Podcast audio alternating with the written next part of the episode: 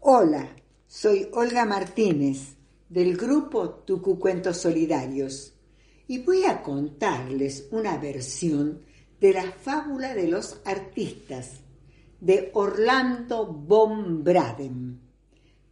Había una vez en una casa un perro y un gato. El perro era grande, joven, de ladrido potente. El gato lo admiraba, quería ladrar como el perro y ensayaba. En sus ensayos ponía cuerpo y alma, apoyaba firmemente las cuatro patas en el piso, elevaba el lomo, endurecía el cogote, erguía la cabeza, levantaba las orejas y desde adentro sacaba un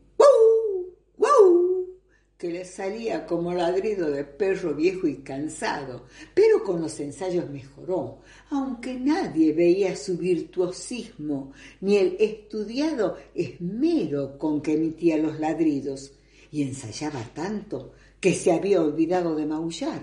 Y entonces los gatos se enojaron, le dijeron que era un traidor, un cobarde, un cipayo.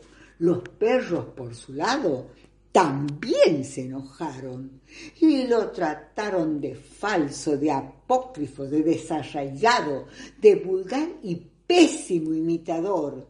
El gato, con la pesadumbre del artista incomprendido, se fue. Se fue de la casa y del barrio. Anduvo vagando. Un día llegó a mi casa. Lo vi en la vereda. Conversamos bastó muy poco para que nos comprendiéramos. Y decidimos vivir juntos, aunque ustedes no lo crean. Cuentan que desde entonces, cuando el gato se pone melancólico, el perro lo consuela y le dice, Tranquilo, amigo, nadie comprende a un gato que solo emite ladridos de perro, pero tampoco quiere saber nada con un perro fino y delicado que solo emite maullidos de gato.